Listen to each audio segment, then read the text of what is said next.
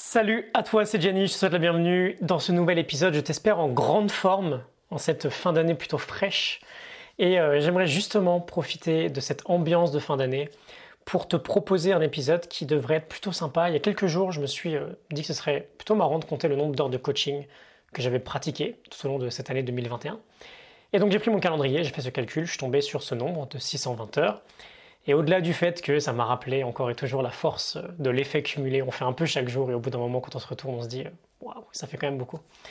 Euh, bah, je me suis dit que ce serait intéressant de faire une forme de bilan et de dresser peut-être les trois, trois plus grandes leçons, euh, les trois plus gros points que j'aimerais extraire en priorité de toutes ces euh, sessions-là sur cette année. Et donc c'est ce que j'ai fait. Et c'est ce que je vais te présenter aujourd'hui, si tout se passe bien.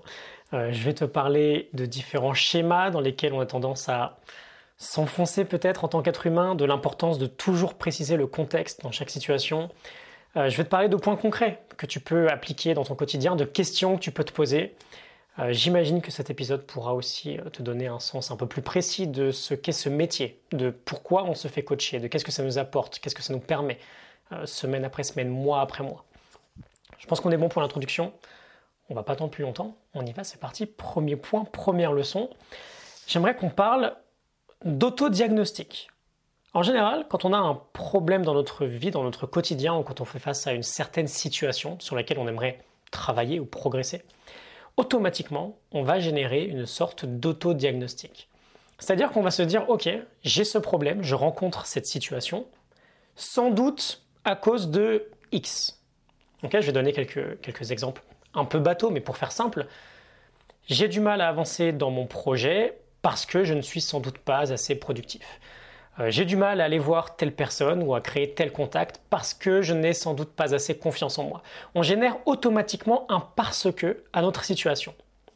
Et le souci, c'est qu'inconsciemment, ce parce que, il a un vrai rôle, il va nous indiquer une direction. Il va nous dire là où chercher une solution à notre problème, à notre situation. C'est assez logique si je pense que c'est à cause d'une mauvaise productivité ou d'un manque de confiance en soi que je rencontre mon problème, ma situation actuelle, ben, je vais aller chercher dans cette direction-là. Et je vais mettre du coup toute mon énergie sur comment je peux être plus productif, comment je peux développer ma propre confiance, pensant que c'est sur, ces domaines pardon, que j'ai des lacunes. Sauf que la plupart du temps, ce qu'on ignore, c'est qu'on se trompe, on est complètement à côté de la plaque. Et donc en réalité, on cherche une solution là où il n'y a aucune solution à trouver, parce que notre autodiagnostic est mauvais. C'est comme si je disais, Bon, ça va être improvisé, donc elle va être peut-être complètement éclatée ma métaphore, mais c'est pas grave. Tiens, j'ai mal au genou, euh, c'est sûrement parce que je suis mal assis au quotidien, donc je vais chercher des solutions pour m'asseoir différemment. Et même si au bout de plusieurs jours ça change rien, bah, je vais persister dans mon idée, je vais continuer de chercher d'autres solutions, et je vais m'enliser dans ce chemin qui n'a pas vraiment de sens. Et ce qu'on fait ensemble du coup, quand on travaille ensemble, c'est qu'on commence quasiment systématiquement par remettre ça en question. J'ai quelqu'un en face de moi qui ne se rend pas compte qu'il se raconte une histoire, qui a créé toute une narration en fait autour de son propre autodiagnostic et qu'il est simplement en train de chercher au mauvais endroit. Donc on va explorer différentes options. On va se rendre compte qu'en réalité, c'était pas si dur de le voir en prenant un peu de recul.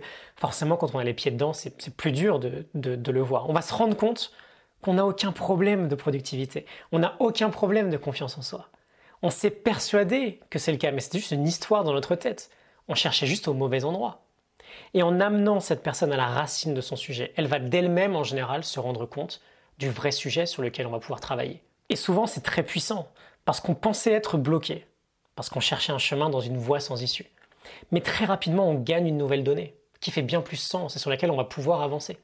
On était en face d'un mur et on est maintenant en face d'une porte. Et la première leçon que j'aimerais extraire ici du coup pour euh, résumer, c'est qu'on a tous naturellement ce biais pour s'auto-diagnostiquer. Et le souci, c'est pas le mauvais diagnostic en soi. C'est que celui-ci va déterminer là où inconsciemment on va mettre toute notre énergie et on va chercher des solutions. Et la plupart du temps, du coup, bah, on cherche au mauvais endroit. Donc on risque pas de trouver quoi que ce soit. Et on peut, dans notre quotidien, jour après jour, revenir à notre propre curiosité et essayer de prendre du recul, ce recul-là sur nos propres situations. C'est parfois très dur parce qu'on a le nez dedans en permanence. Mais en ayant conscience de, ce biais, on peut au moins se poser, par exemple, cette question plutôt ouverte. Et si j'étais en train de regarder au mauvais endroit? Et si je pouvais chercher ailleurs? Et d'ailleurs, ce que je remarque, c'est que le plus souvent, comme on ne trouve pas de solution vu qu'il n'y en a pas là où on cherche, ben, on va penser avoir un autre problème. Et on va créer un cercle vicieux, une spirale négative. Non seulement j'arrive pas à avancer sur mon projet, mais en plus je n'arrive pas à être productif, etc. alors qu'à la base, alors qu'à la base, pardon, il n'y a pas de, problème de productivité. On peut se détendre, on cherche juste pas au bon endroit, c'est normal qu'on trouve rien intéressant. Ok, donc premier point, on garde ça en tête, le coup de l'autodiagnostic erroné, on est tous concernés. Deuxième point, j'aimerais parler de contexte.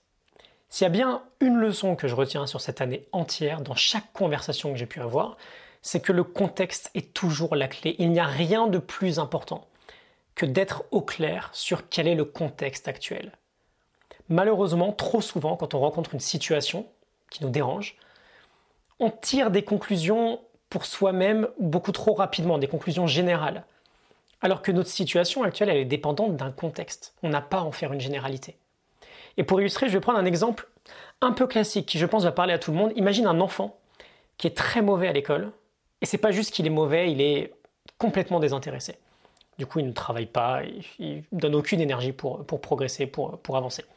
Bon, une tendance pourrait être de tirer la conclusion que cet enfant est un bon à rien, c'est entre guillemets un branleur, il n'est pas capable de faire quoi que ce soit. Ok? Imaginons ensuite qu'en fait, ce gamin, quand on le met sur un terrain de foot, il est complètement transformé. Il a de l'énergie pour 10, il est sur toutes les balles, il court partout, on ne voit que lui sur le terrain. Bon, on obtient une donnée différente du coup. Dans le contexte de l'école, il n'a pas la moindre énergie pour bosser, mais dans, un contexte de foot, c'est le gamin qui a le plus d'énergie au monde. Donc ce gamin n'est pas un bon à rien ou un immense glandeur. Dans un contexte scolaire, ça peut être le cas, mais ce n'est pas une généralité. Une on peut même aller creuser encore plus loin. On pourrait par exemple se rendre compte que dans un contexte scolaire, il subit une énorme pression. Dans un contexte sportif, il est complètement libre d'être lui-même. Et on pourrait remarquer que si jamais sur un terrain de foot, soudainement on lui mettait une énorme pression, ça lui drainerait toute son énergie. Et donc peut-être qu'il n'est même pas question de école égale glande et foot égale grosse énergie, il est peut-être question de pression égale glande, liberté égale grosse énergie. Et on pourrait aller encore plus loin, je vais m'arrêter là parce que je pense qu'on a compris, tout est toujours ultra dépendant d'un contexte. Et je remarque qu'en permanence, travailler ce contexte permet déjà d'ouvrir les yeux. On va me dire, par exemple, le problème c'est que je ne suis pas capable de prendre une décision. Alors qu'en réalité c'est complètement faux si on dézoome. Euh, peut-être quelques mois auparavant, on a pris la décision la plus difficile de notre vie et on l'a fait avec brio. Donc on n'est pas incapable de décider, c'est peut-être juste plus dur dans le contexte actuel. Ou alors, autre exemple, le problème c'est que je ne suis pas capable de faire X, Y, Z. Alors qu'en réalité c'est faux, je peux te donner un exemple de moment où tu as été capable de faire X, Y, Z. Mais dans ce contexte-là, c'est plus difficile. Très souvent, le vrai sujet, le vrai problème, c'est pas celui que la personne en face de moi va me donner. Le vrai problème, c'est le contexte. Et en trouvant un moyen d'orienter ce contexte, de, le modifier, de l'appréhender différemment, parfois on fait de la pure magie. Le problème disparaît complètement. Pourquoi? Parce que le problème était dépendant d'un contexte. Une façon assez sympa, par exemple, que j'ai euh, d'avancer avec, euh, avec mes clients sur ces cheminements-là, c'est souvent en se questionnant sur notre propre expérience quotidienne on va remarquer par exemple qu'on agit souvent d'une manière qui ne nous plaît pas ou que les choses sont plus difficiles quand, par exemple, on se sent piégé dans ce qu'on fait. Alors qu'on agit de telle ou telle autre manière ou que les choses sont plus faciles quand on, se sent libre dans notre, projet par exemple. Donc on va être curieux et on va aller créer de la liberté. On va remarquer qu'on agit de telle façon quand on pense qu'il y a un fort enjeu et de telle autre façon quand on s'amuse. Et peut-être que cette façon-là est bien meilleure. Donc on va être curieux et on va chercher des moyens de s'amuser. Et pour toi, aujourd'hui, ce que, ce que j'aimerais te laisser comme question, c'est peut-être relativement simple. Dans quel contexte tu tires tes conclusions générales? Dans quel contexte, par exemple, tu t'épanouis Tout est plus simple dans la vie. Et dans quel contexte, à l'inverse, tout est beaucoup plus compliqué? Et d'avoir de la clarté là-dessus, c'est très puissant. Ça nous donne toujours des directions très intéressantes. Et enfin, troisième point, du coup, pour cet épisode, c'est vraiment très difficile. J'ai préparé quelques notes et je me rends compte que je pourrais faire euh, trois vidéos comme celle-ci peut-être. Je vais trancher. On va parler de possibilités. Euh, j'aime beaucoup commencer mes nouvelles sessions en précisant justement un contexte très précis, des règles du jeu en fait. Par exemple, je serai là pour te servir, pas pour te plaire. Si, j'ai quelque chose à te partager qui pourrait me sembler puissant, bah, je serai intrépide, même si c'est inconfortable pour moi. Je demande aussi bah, si c'est OK d'avoir aucune attente vis à -vis de ce qui va se passer, de juste être présent, de vivre l'expérience. Et pourquoi je te dis ça? Parce que lorsqu'on se met sur ce type d'intensité, de pleine présence, de challenge, d'intrépidité, on peut s'autoriser à vraiment aller creuser. Et parfois, quand on creuse, ben, on trouve des vraies pépites. Je me souviens de quelques sessions, par exemple, où euh, euh, certains de mes clients pensaient absolument devoir faire quelque chose concernant leur projet d'une certaine manière. C'était fixe, ils devaient faire comme ça. Et visiblement, cette manière-là, la façon dont ils se sentaient obligés de faire, parce que il y a de la peur du risque, il y a de la peur du regard des autres, parce que tout le monde fait comme ça, donc il faut faire pareil, ce genre de discours à l'intérieur. Cette manière-là n'était pas du tout OK pour eux, ça respectait pas leur écologie, leur, leur façon de voir les choses. Mais ils se sentaient obligés. Et du coup, ils procrastinaient, voire même ils voulaient abandonner. Et j'adore ces moments où on transforme un mur en une porte entr'ouverte et on s'autorise à l'ouvrir. Et là, on va explorer un monde complètement parallèle. On se reconnecte à ce qu'on a vraiment envie, à comment on voudrait le faire, par exemple, s'il n'y avait aucun code, aucune règle. Et il y a toute une magnifique créativité qui se, met en marche, qui, qui s'éveille. Quand notre perception d'un sujet change, quand notre façon de voir quelque chose change, quand ce qu'on pense être un mur en face de nous devient une porte, en fait, c'est tout notre monde qui change. Et j'aimerais te laisser avec ces questions pour ce troisième point. Et si le mur que tu penses avoir en face de toi, en réalité, c'était une porte Qu'est-ce que tu trouverais si tu peux ouvrir cette porte-là? Qu'est-ce qui serait possible pour toi si jamais tu pouvais fixer tes propres règles? Si tu ne te sentais plus obligé de protéger quelque chose, de plaire aux autres, de prouver ta propre valeur aux autres Intéressant peut-être de se poser ces questions-là. Juste pour finir, peut-être en bullet points, euh, des points que j'avais notés pour que je sois peut-être un peu moins frustré de ne pas les partager. On développera peut-être plus tard, mais par exemple, j'avais noté que la plupart du temps, on pense avoir un problème, alors qu'en réalité, non, tout va bien. La plupart du temps aussi, et ça c'est un gros truc, on pense être en face d'un énorme challenge, d'une énorme montagne.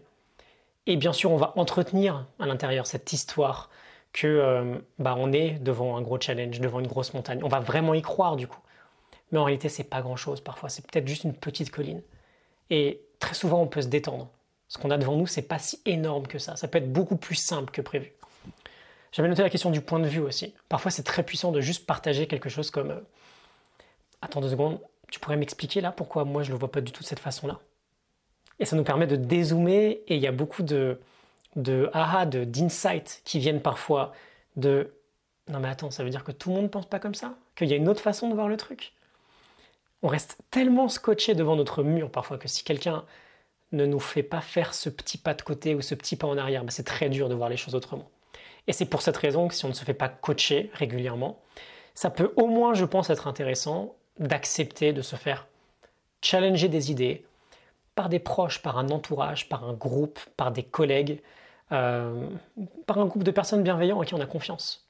Plus on s'isole dans notre façon de penser, moins on s'offre de chances de pouvoir euh, enrichir notre façon de, voir les choses. Donc je m'arrête là.